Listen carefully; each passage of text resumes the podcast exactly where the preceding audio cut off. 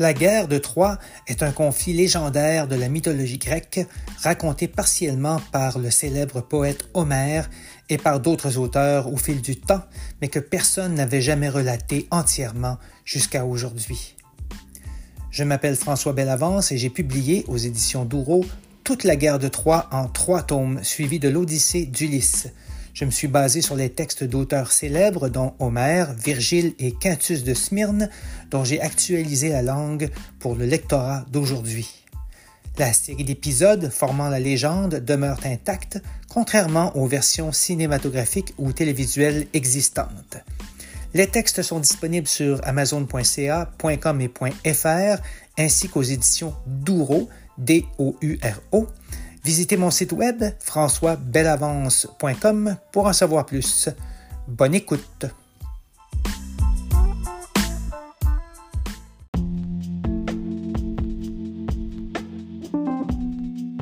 Bienvenue au 29e épisode de la guerre de Troie et de l'Odyssée actualisée. Cet épisode couvre le champ 50 de la série de quatre tomes publiés aux éditions Douro et disponible sur leur site ainsi que sur Amazon en version papier et Kindle. Sur ce, bonne écoute.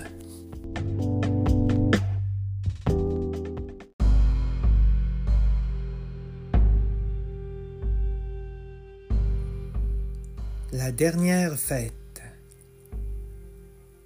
Les Troyens chantent dans les rues animées.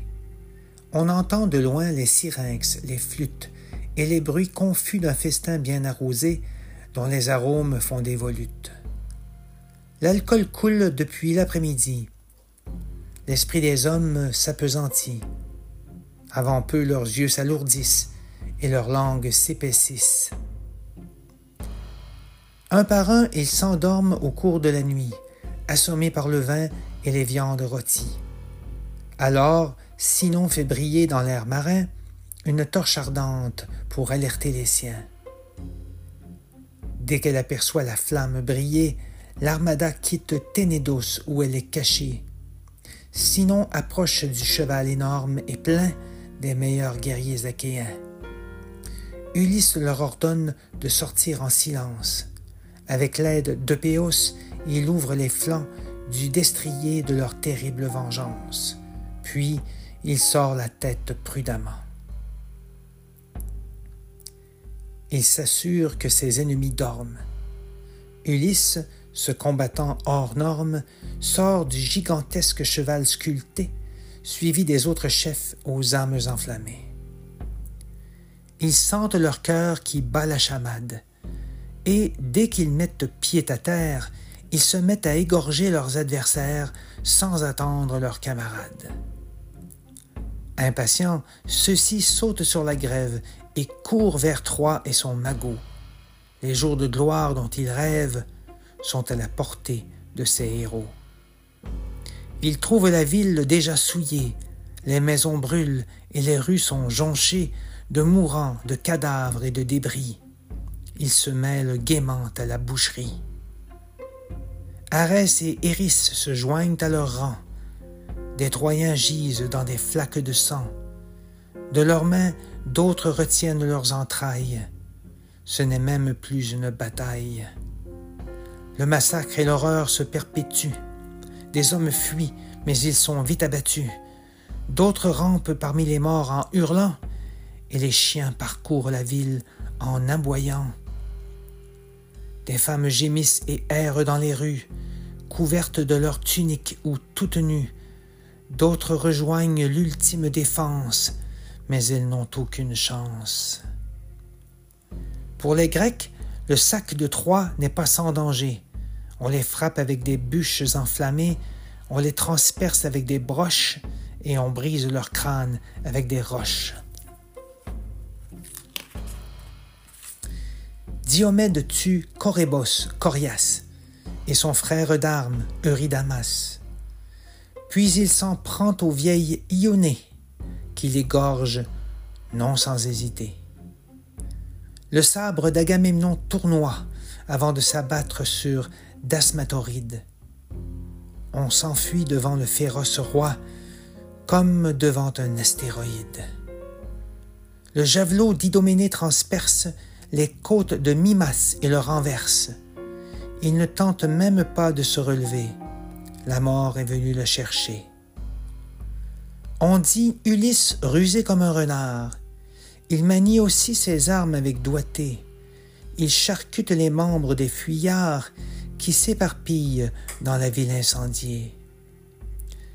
Infatigable, Pyrrhos couche Pamon, Agénor, Tessiphonos, Polyte et vingt autres qu'il décapite. Puis il aperçoit le roi d'Ilion.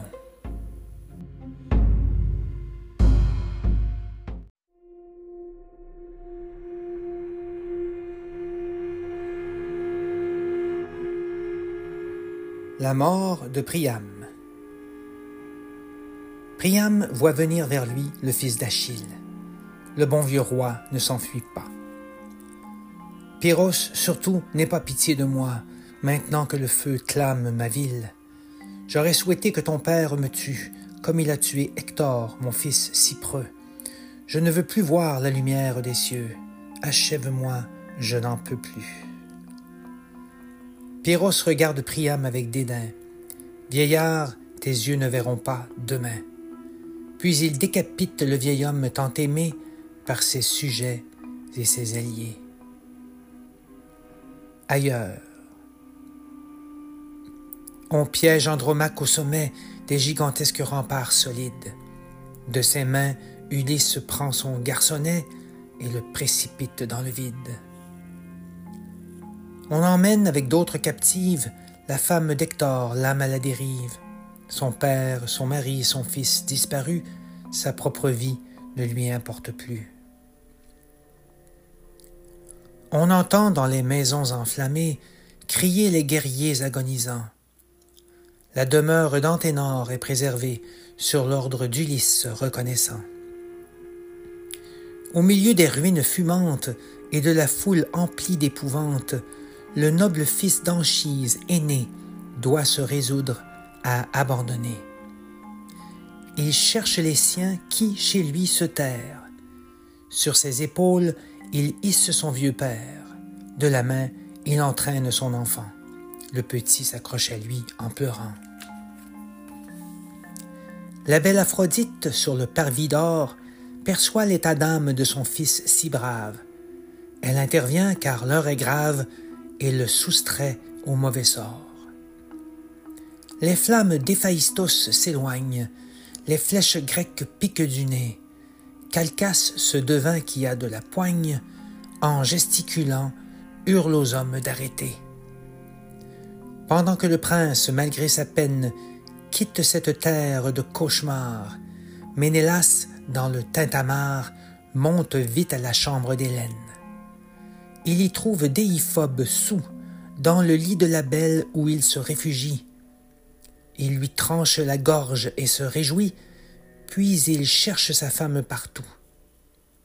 Il la déniche dans un coin, assise, et brandit son glaive pour la tuer. Mais Aphrodite l'immobilise et de ses mains fait tomber son épée. Son ire s'estompe comme sa jalousie. Il l'aime comme au jour premier et la ramène tremblante avec lui sur sa nef noire effilée.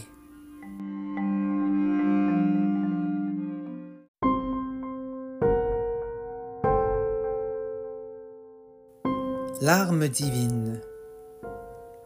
Trois tombés, les dieux s'attristent et pleurent, sauf Héra qui se frotte les mains. Même Athéna, fille de Zeus, a du chagrin car son temple a connu le déshonneur. Alors qu'elle avait l'esprit à la dissension, Ajax le Petit, le fils d'Oïlée, traquait Cassandre dans l'édifice sacré pour la violer à répétition. Partout les maisons brûlent et s'écroulent, de la poussière brûlante roule et se mêle à la fumée noire et âcre, ultime témoin de ce massacre. La superbe citadelle de Troie crépite, comme les temples des dieux capricieux. Quand les Grecs approchent, des hommes hésitent, puis tuent leurs femmes et leurs enfants malheureux.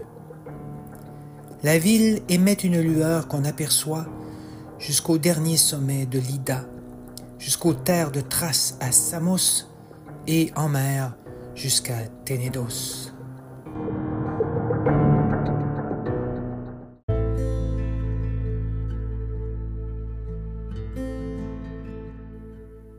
Le dernier matin. Au matin, les Grecs complètent le pillage de la ville qui a provoqué leur rage. Ménélas emmène Hélène avec lui. La guerre de Troie est bel et bien finie. Agamemnon entraîne Cassandre, Ulysse et qui s'arrachent les cheveux, Pyros, Andromaque au regard vitreux. Au loin, leurs plaintes se font entendre. Hélène ne pleure pas en apercevant toutes ces femmes et ces petits-enfants qui marchent vers les nefs de leur captivité, désormais esclaves des Grecs sans pitié. Elle suit Ménélas la tête basse. Rejoindre les Achéens l'angoisse, car à cause d'elle, ces hommes ont sacrifié une dizaine de leurs meilleures années. De l'Olympe, Aphrodite ressent cette peur et infuse de bons sentiments dans le cœur de ces guerriers impitoyables. De reproches, personne ne l'accable. La beauté de la fille de Zeus les ravit. Ils la contemplent avec grand bonheur. Dans leur esprit, la guerre s'évanouit, ainsi que toute trace de rancœur.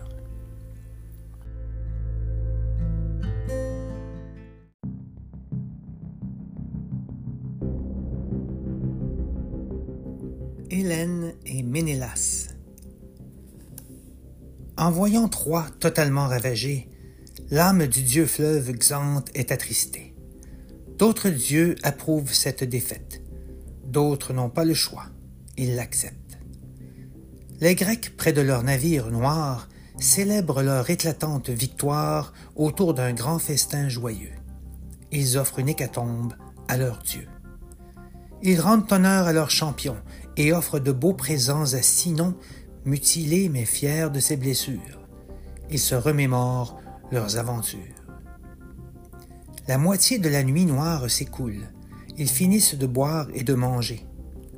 Épuisés, ils bâillent et s'écroulent. Ils se couchent çà et là sur le plancher. Sous une tente, Hélène aux beaux atours évoque leurs anciennes amours au roi de Sparte et fils d'Atrée. Elle affirme que Paris l'a enlevé. Ménélas lui pardonne sans hésiter. Elle l'enlace et l'embrasse tendrement. Ils s'endorment heureux et réconciliés en profitant de ces doux moments.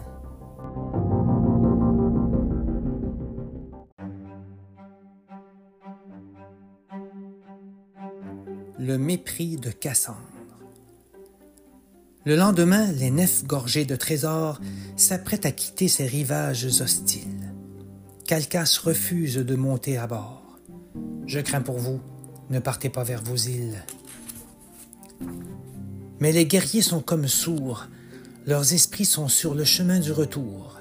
Ils lèvent les ancres de leurs vaisseaux qui se mettent à bondir sur les flots.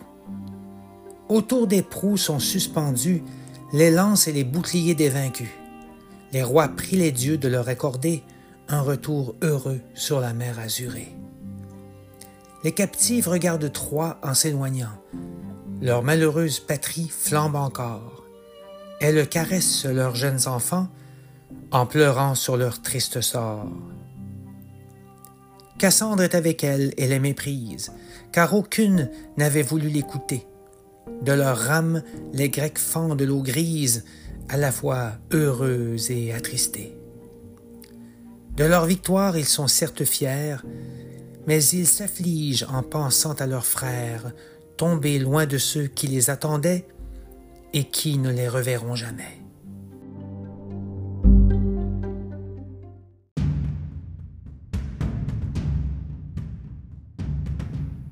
La colère divine. Il dépasse les côtes de Ténédos, et celle de Crissa, demeure de Phébos. Les voiles bruissent et le soleil joue avec l'eau blanchie d'écume sous les proues.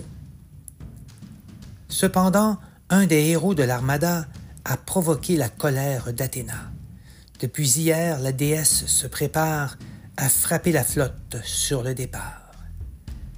La fille chérie de Zeus est en furie. Cassandre tendait les mains vers elle alors qu'Ajax, sacrilège, faisait fi de son temple pointant vers le ciel. Ajax le petit ne perd rien pour attendre, lui, le violeur abject de Cassandre. De sa fille, Zeus comprend le préjudice et lui prête ses armes dévastatrices. Jusqu'au fond du cœur, elle se réjouit et aussitôt saisit le terrible égide que personne d'autre n'a jamais saisi.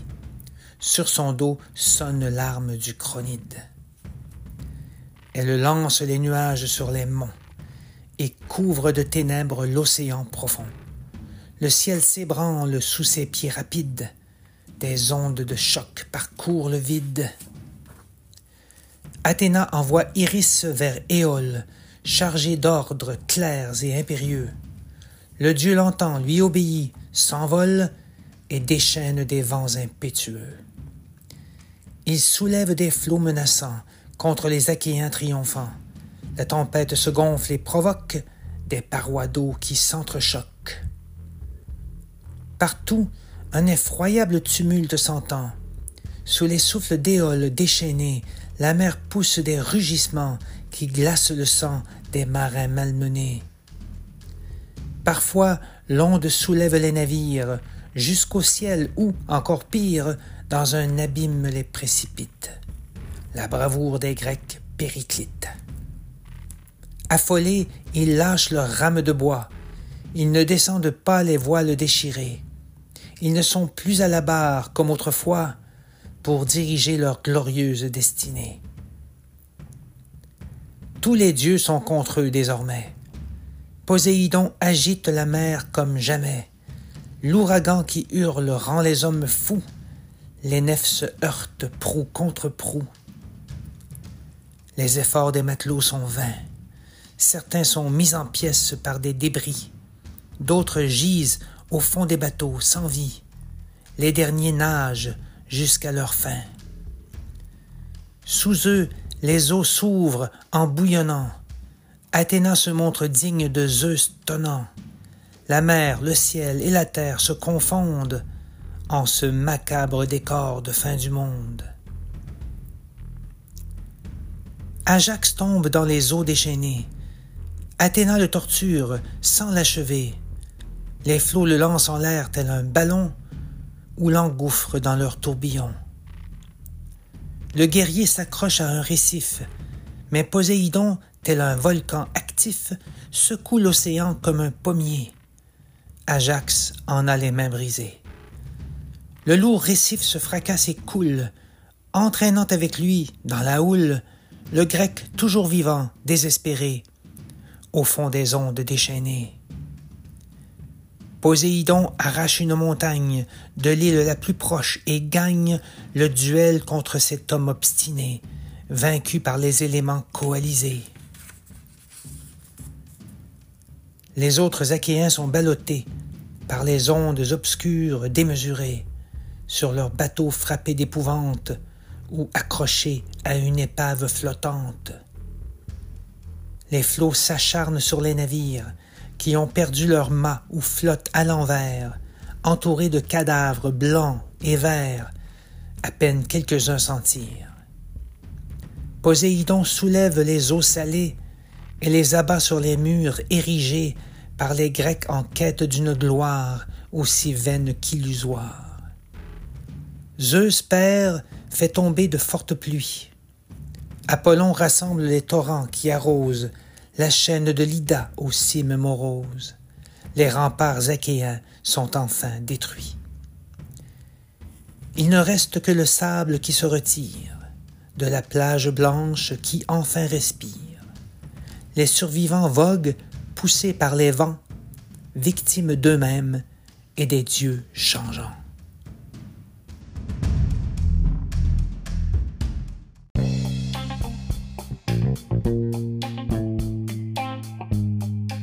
Merci d'avoir écouté cet épisode de la guerre de Troie et de l'Odyssée actualisée. 40 épisodes seront publiés en 40 jours, ce qui vous permettra de les écouter à votre rythme sans attendre trop longtemps la conclusion de ce formidable cycle de légendes grecques. La guerre de Troie, suivie de l'Odyssée, actualisée pour vous. J'espère que vous aimerez.